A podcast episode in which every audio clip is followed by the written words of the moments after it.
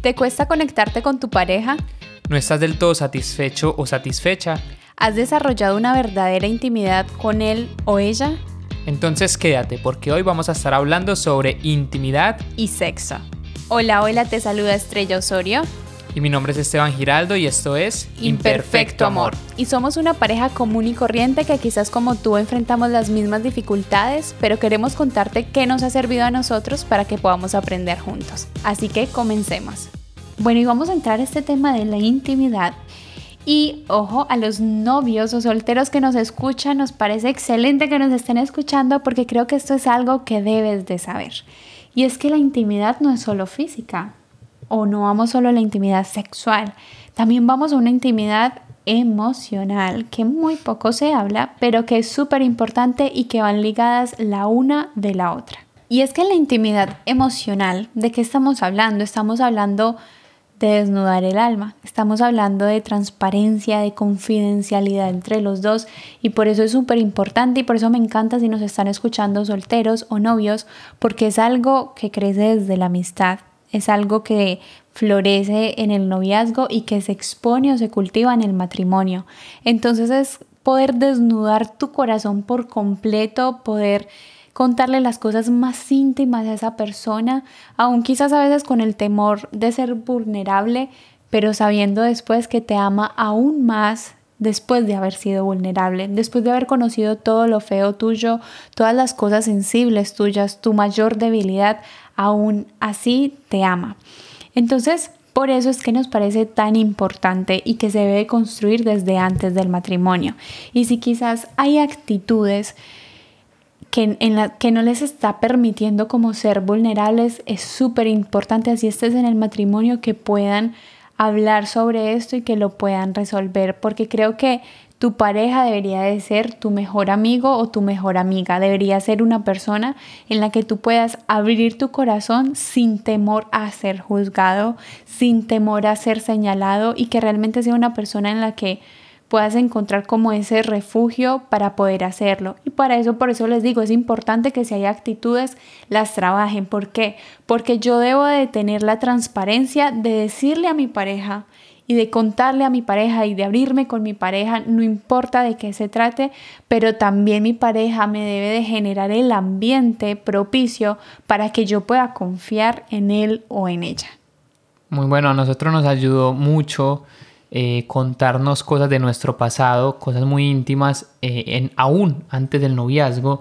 Eh, fuimos siendo como sinceros e ir, ir abriendo nuestro corazón y eso nos ayudó mucho como a decir de verdad yo decido eh, amar, o sea, o yo decido entrar a una relación con Estrella o con Esteban, me decido casar con Estrella o con Esteban, aún sabiendo todas estas cosas. Y perdón, yo hago ahí una interrupción. Lo hicimos desde antes del noviazgo porque estábamos seguros cuando comenzamos ya otro proceso de amistad que nos queríamos casar que era la persona con la que yo iba a comenzar un noviazgo, pero era la persona con la que me quería casar. Sí, igual yo creo que es eso, hay que ser vulnerables y, transparentes, eh, a ver, no desde el inicio, yo creo que hay que ir construyendo y la confianza se va ganando eh, a ver, no es que vas a conocer a alguien y de una le vas a contar todas tus cosas, pero eh, de a poco y cuando, y como dice Estrella, cuando se va construyendo esa amistad y van ya proyectándose otras cosas, creo que va llegando momentos de ir siendo cada vez más sincero. Y hay algo muy importante y es no solo lo del pasado, ¿no? Yo creo que es también lo que va pasando en el día a día y en el presente, en la relación. En nuestro caso, por ejemplo, como matrimonio, eh, bueno, esto es muy normal, los hombres tendemos a ser muy cerrados, eh, tendemos a tragarnos mucho las cosas, tendemos, tendemos a, sufrir muchas cosas en silencio. Y eh, cuando hablo de sufrir a veces hay cosas de estrés, cosas laborales, cosas económicas o aún luchas en, en, áreas sexuales, bueno, muchas cosas y, solemos estar muy cerrados y muy silenciosos. Entonces, cuando hablamos de esa intimidad, de conectarnos emocionalmente, es poder decirle, mira amor, no estoy bien, eh, está pasando esto o eh, ando muy estresado con cosas del trabajo, eso no me está ayudando a conectarme con vos últimamente, mi cabeza está en otro lugar, o mira, la verdad es que eh, me está costando en el área sexual más últimamente. Y bueno, ese, tipo de cosas, ese tipo de, de conversaciones y de ser vulnerables es lo que genera esa intimidad emocional. Y me gustó mucho esto que Esteban decía y es, a veces con Esteban me pasa que él ni siquiera sabe qué le pasa. O sea, no, yo noto que él está, yo lo conozco y yo sé que algo le pasa. Y entonces ahí es como son un equipo, trabajar en equipo y ahí comienzo yo, ¿estás bien? Sí, seguro estás bien, te pasa algo. Piensa bien. mm, si estoy como estresado, ¿por, qué estás estresado? Es un mm. excelente ejercicio. La verdad que a mí me encanta cuando empezamos a hacer eso fue porque eh, era como yo me estresaba o algo así, no tenía ni idea por qué. Y Esther ya me llevaba eso, como bueno, pensar realmente qué te está generando estrés. Es más, hasta ella me llevaba como cada vez que te, algo, una situación te genere estrés o te cargue, tenía una libreta en la mano, ¿te acuerdas? Y, anota qué fue lo que te estresó y qué fue lo que te cargó. Creo que lo hizo hacer un par de semanas, después ya no lo, lo dejé de hacer, pero me acuerdo de eso. Creo que esas conversaciones han ayudado un montón y Estrella ha sido muy buena en eso, como ella dice, en equipo, en generarlas. Y nada, me lleva como a decir, bueno, realmente me estoy estresando por esto, vale la pena, o qué soluciones le podemos dar, o realmente eso, como, pues vas a estar así como mal por eso, entonces ha sido muy, muy bueno. Bien, y entonces ahora sí vamos a la intimidad física, que esa es como lo primero que uno piensa cuando uno habla de intimidad. ¿Y por qué comenzamos con la emocional? Porque la emocional, o mejor dicho, la física es el resultado de una intimidad emocional, porque en una tú desnudas tu alma, pero en la otra desnudas tu cuerpo para entregarte al otro sin temor alguno, porque sabes que es una persona de fiar. estamos hablando de un amor genuino, estamos hablando de una entrega genuina y completa a la otra persona. Y hemos, desde en el principio del matrimonio hubo algo que nos enseñaron mucho, no, en realidad fue antes de casarnos, nos enseñaron que a veces las mujeres, los dos somos distintos, pero las mujeres necesitamos tenerlo casi como que todo resuelto para poder entrar a una intimidad física. Entonces a veces para nosotras si tenemos un disgusto, entrar a una intimidad física nos puede costar más porque la intimidad emocional no está resuelta. O a veces inclusive si estamos estresadas por el trabajo, pasó algo con mi mamá o no sé, algo me genera incomodidad, a veces integrales. Sí, somos muy integrales en esa área y los hombres Puede bien compartimentadas. Puede Podemos dejarlo al lado. Sí, puede ser todo lo contrario. Un hombre puede estar estresado, no importa, él siempre está listo. Pero por eso es importante tener en cuenta esto, que para veces las mujeres y puede que para algunos también, en algunas relaciones puede ser al, contrario, exacto. Pero tener muy en cuenta esto. Y es muy, muy importante. En, en bueno, nosotros nos pasó y somos bien sinceros en eso, es... Eh, es, normal poder tener como ciertas dificultades aún en esa área y está bien. Y es muy importante como la comunicación. Eh, muchas personas, yo lo escuché mucho como en mi círculo de amigos y eso era como, no, yo no me caso con una persona si yo no puedo, eh, si yo no sé que soy compatible en la cama con él o con ella. Y es como, bueno, me parecía muy loco porque, a ver, compatible somos, un hombre y una mujer es compatible, eh, físicamente hablando como sea, eh, y lo que realmente se necesita es una buena comunicación. Entonces, eh, nos pasó mucho esto de a veces sentir que no fluíamos en algunos momentos, sentirnos frustrados, también por llegar con expectativas, ¿no? Eh, de pronto algunas cosas de nuestro pasado, también sí hay personas que, por ejemplo, eso pasa mucho, que han consumido pornografía o cosas por el estilo, llegan con expectativas irreales a esta área sexual. Entonces, bueno, ha sido muy bueno y algo que nos sirvió mucho es desarrollar muy buena comunicación en esa área y, decir, mira, esto sí, esto no, quiero, no quiero, tengo sueño, etcétera. O sea, hablar mucho ayudó a que podamos como eh, tener un, bueno, como un fluir mejor en esta área, ¿no? No, y es que cada pareja es distinta. Y entonces el hecho de poder comunicarnos nos va a ayudar a descubrir qué funciona mejor para nosotros.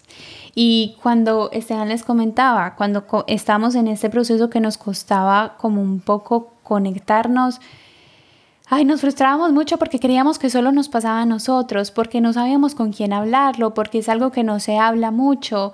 Y nos encanta tocar este tema como para traerles la libertad y poder decirles, chicos, es un área como otras áreas del matrimonio, como otras áreas de la vida que se construye. Entonces tú no puedes decir, no, hasta que si yo no sé que con esta persona no me comunico bien, no voy a tener una relación con ella. Eh, es que la comunicación tú la vas construyendo, la vas puliendo, igual pasa en esto. Entonces como que queremos traerle libertad en eso. Y también esto identificábamos que esta área es muy importante porque a veces cuando había ausencia quizás de una intimidad aún emocional y física, nos generaba estrés, eh, nos generaba aislamiento, el nivel de intolerancia, intolerancia comenzaba a aumentar, sí, porque es algo que creemos que no se puede descuidar. Sí, y es algo que, que aprendimos y hemos aprendido en los años de hablar con muchas parejas es que era eso, de que no es algo que nos pasaba solo a nosotros, sino que es algo más común de lo que uno cree pero eso, no, no estigmatizarlo y saber que es algo totalmente trabajable y que se puede crecer mucho eh, y se puede avanzar y avanzar y cada vez más, o sea, cada vez como cualquier otra área en tu vida y en tu matrimonio, puedes crecer en esa área. Y algo que nosotros aprendíamos una vez que me acuerdo que estábamos en una charla y a mí me gustó mucho y era como a veces la relación sexual es como el termómetro de, la, de cómo está la relación. Y, bueno, no sé si han escuchado, pero eh, como que en el noviazgo o cuando uno está soltero, la tentación es eh, tener relaciones sexuales y dicen mucho de que eh, la tentación en el matrimonio es no tener, o sea, es como, sí, o sea, es, mucho más propenso uno a no tener o a dejarlo como pasar que a tener por un montón de cosas como lo que Estrella acaba de decir hace un momento. Entonces, por eso decían, es un termómetro cuando a veces las relaciones sexuales no se están dando dentro del matrimonio o no están fluyendo, etcétera.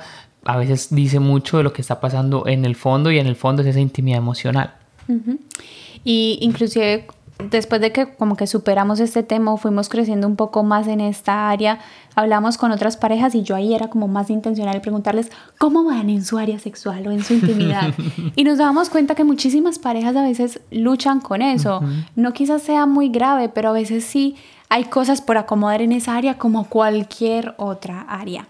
Y bueno, queremos dejarles algunos consejos de algunas cosas que creo que pueden servir. El primero es busca una pareja con la que puedas contar, pero una pareja idónea. Busquen una, una pareja que ustedes admiren, quizás una pareja que haya sido de testimonio en esta área, una pareja que creen que realmente les pueda aportar y con la que puedan ser vulnerables, porque entendemos que en el matrimonio a veces es difícil hablar sobre esto. La segunda es la comunicación.